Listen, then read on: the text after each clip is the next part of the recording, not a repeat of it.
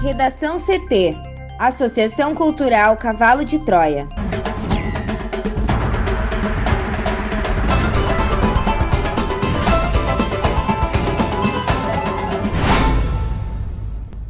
Agora, no Redação CT. Em novo decreto, Prefeitura de Porto Alegre faz mais liberações para o comércio. Operação de fiscalização flagra festa com 500 pessoas em Caxias do Sul. Polícia encontra corpo de jovem desaparecido em Soledade. Congresso convoca sessão para vetos presidenciais na quarta-feira. Maioria dos prefeitos rejeita calendário de volta às aulas proposto por Leite.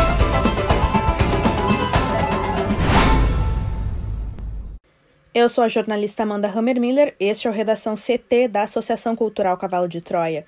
Céu ensolarado em Porto Alegre, temperatura de 17 graus. Boa tarde. E o sol aparece em todo o Rio Grande do Sul nesta segunda-feira, mas o frio já começa a dar as caras.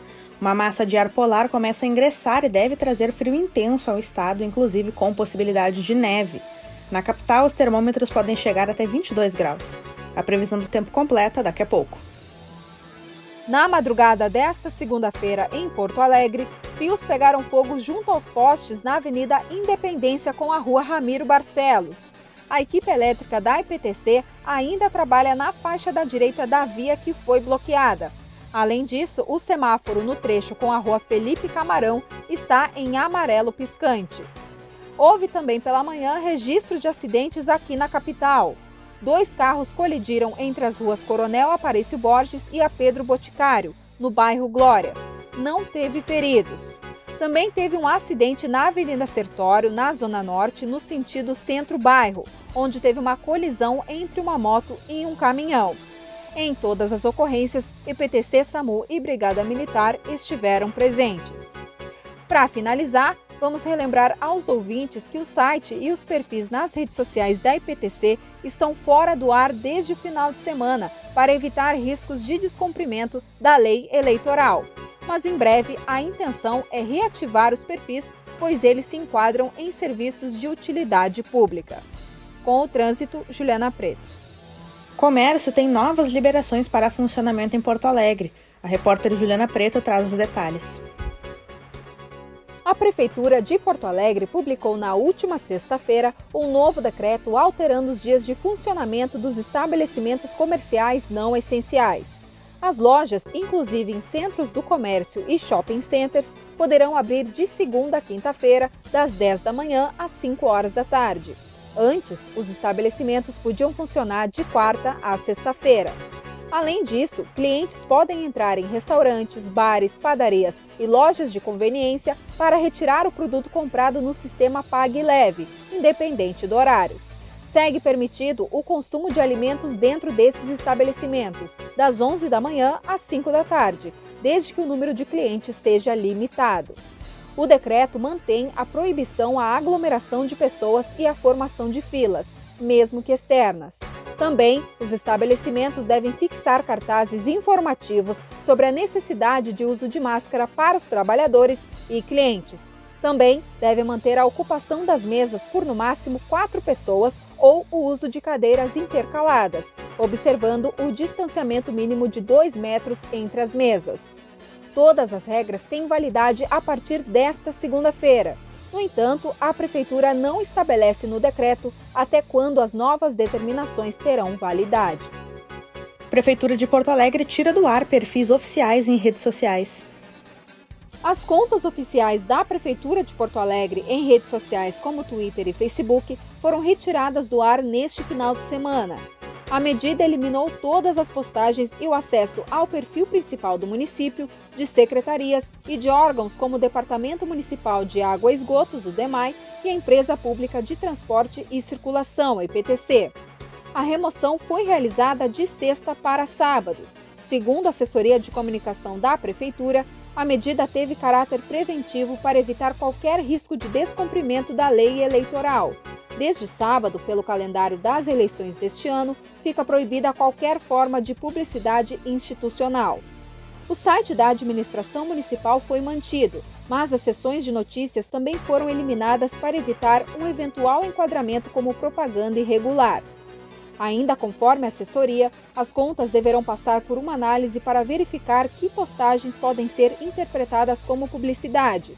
Depois disso, a intenção é reativar parte dos perfis que envolvem serviços de utilidade pública, como da Secretaria Municipal de Saúde e do DEMAI. A expectativa é de que contas consideradas prioritárias sejam recolocadas no ar nos próximos dias. Um decreto municipal deverá ser publicado em breve para normatizar esse trabalho de revisão de publicações e de reativação de perfis. Outras gestões municipais adotaram a mesma medida em todo o Brasil, como forma de evitar o enquadramento em irregularidades previstas pela lei eleitoral. Mas algumas capitais, como a do Rio de Janeiro, por exemplo, optaram por uma saída menos radical. A página do Rio no Twitter segue ativa, mas com uma observação que durante este período o canal não realizará interações, destinando-se somente a publicações de utilidade pública. Já a Curitiba manteve o perfil no ar, mas apagou todos os posts anteriores na mesma rede. Por meio de nota via assessoria de comunicação, o Tribunal Regional Eleitoral do Rio Grande do Sul informa que a lei veda, no período de três meses que antecede o pleito, toda e qualquer publicidade institucional, com exceção da propaganda de produtos e serviços que tenham concorrência no mercado e os casos de grave e urgente necessidade pública, reconhecida previamente pela Justiça Eleitoral. Para o Redação CT, Juliana Preto. Uma operação de fiscalização flagrou uma festa com cerca de 500 pessoas em Caxias do Sul, na Serra Gaúcha, na noite do último sábado. Segundo a Prefeitura Municipal, a Brigada Militar recebeu denúncias e confirmou a aglomeração na estrada Boca da Serra, na localidade de São Gotardo de Vila Seca. Cerca de 150 carros estavam reunidos na estrada e a maioria dos ocupantes não utilizava máscara. A chamada Operação Dispersão também fiscalizou outros dois pontos da cidade que costumam registrar aglomerações. Ao todo, foram 67 autuações. Quatro motoristas foram multados por dirigir sem carteira de habilitação e 10 veículos foram recolhidos por irregularidades. Cerca de 25 pessoas foram flagradas dirigindo após consumir bebida alcoólica. Um deles foi preso. O consumo de bebida alcoólica em via pública e as aglomerações são proibidas por decreto municipal a Polícia Civil encontrou o corpo de Paula Perim Portes na noite deste domingo em Soledade, no norte do estado. O cadáver da jovem de 18 anos, que estava desaparecida há mais de dois meses, foi localizado por volta da meia-noite e a perícia confirmou a identidade na madrugada desta segunda-feira.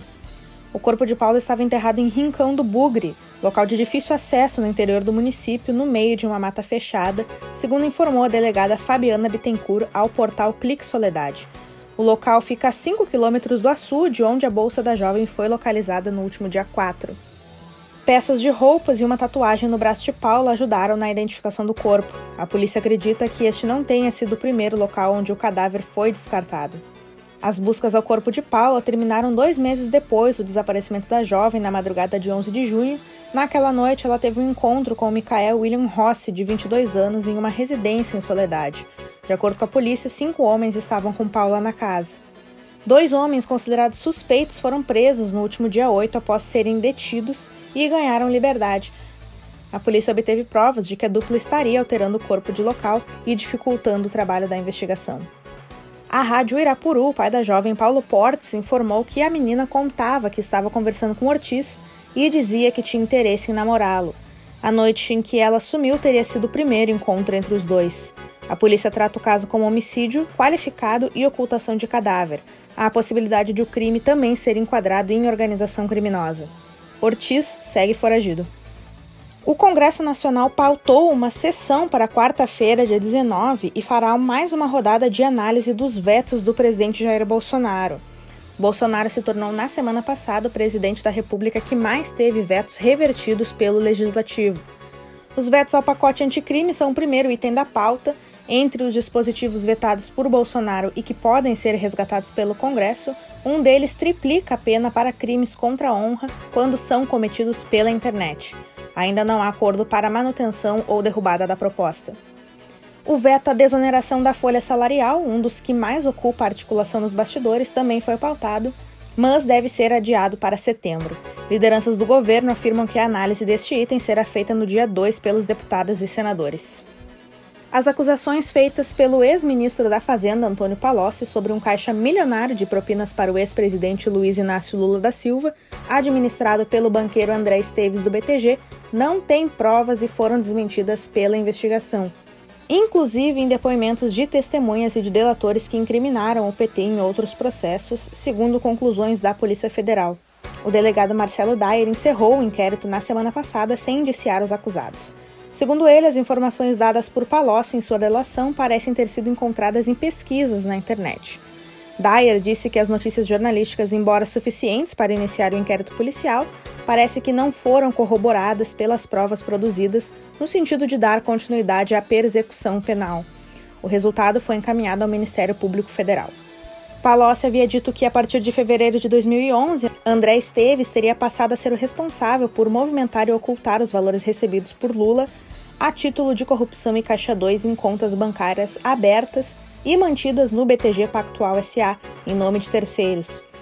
O banqueiro teria depositado ao ex-presidente 10 milhões de reais de vantagens indevidas para garantir influência no governo, em troca de informações privilegiadas de decisões do Banco Central sobre taxas de juros.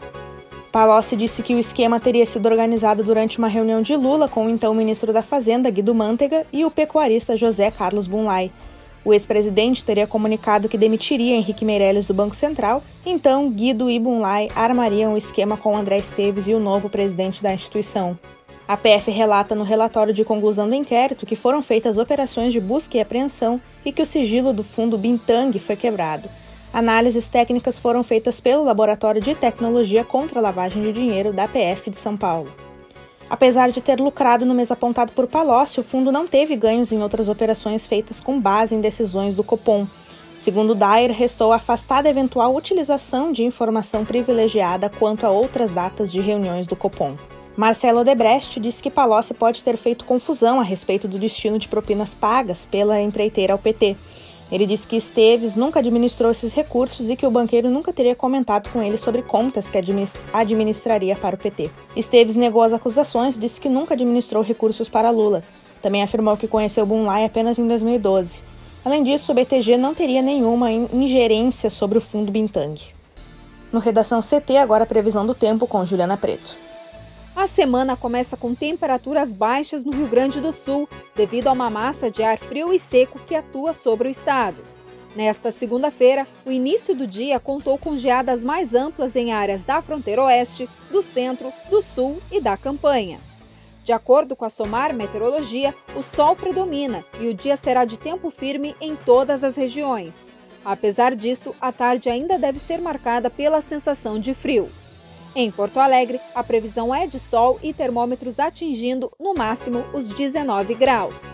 Na Serra, o dia começou hoje com mais umidade e nevoeiro, e em Caxias do Sul, a máxima deve chegar aos 17.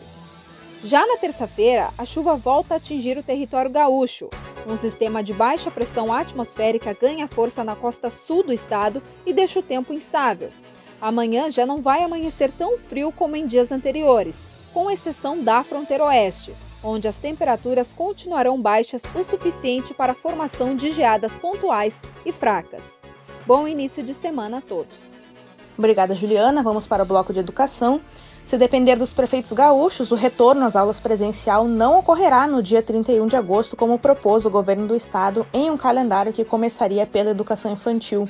Uma pesquisa feita pela FAMURS e respondida até o início da manhã desta segunda-feira por 367 dos 497 prefeitos mostra que 93,73% responderam não à pergunta: Você acha que as aulas deve, devem retomar conforme o calendário proposto pelo governo do estado do Rio Grande do Sul? Aos que responderam não, foi perguntado quando acham que as aulas presenciais devem ser retomadas. Os prefeitos se dividiram: 38% responderam que deve ser a partir da vacina 35% a partir da diminuição dos casos e 24% apenas em 2021. Para 93,43%, o maior problema da volta às aulas agora é o risco para alunos e professores. Como a pergunta permitia mais de uma resposta, o transporte foi apontado por 54,5% como uma das dificuldades para a reabertura das escolas. Prefeitos também rejeitam a retomada das aulas pela educação infantil, que é de responsabilidade dos municípios. Somente 5,72% concordam que os primeiros a voltar sejam as crianças da educação infantil. A maioria sugere que a retomada comece pelo ensino superior. Os prefeitos também não concordam com a sugestão de as instituições privadas terem um calendário próprio. Para 86,38% dos prefeitos, as redes pública e privada devem retornar na mesma época. Redação CT, apresentação Amanda Hammermiller, colaboração Juliana Preto. Uma produção da Associação Cultural Cavalo de Troia com o apoio da Fundação Lauro Campos e Marielle Franco. Próxima edição amanhã, ao meio-dia 45. Boa tarde.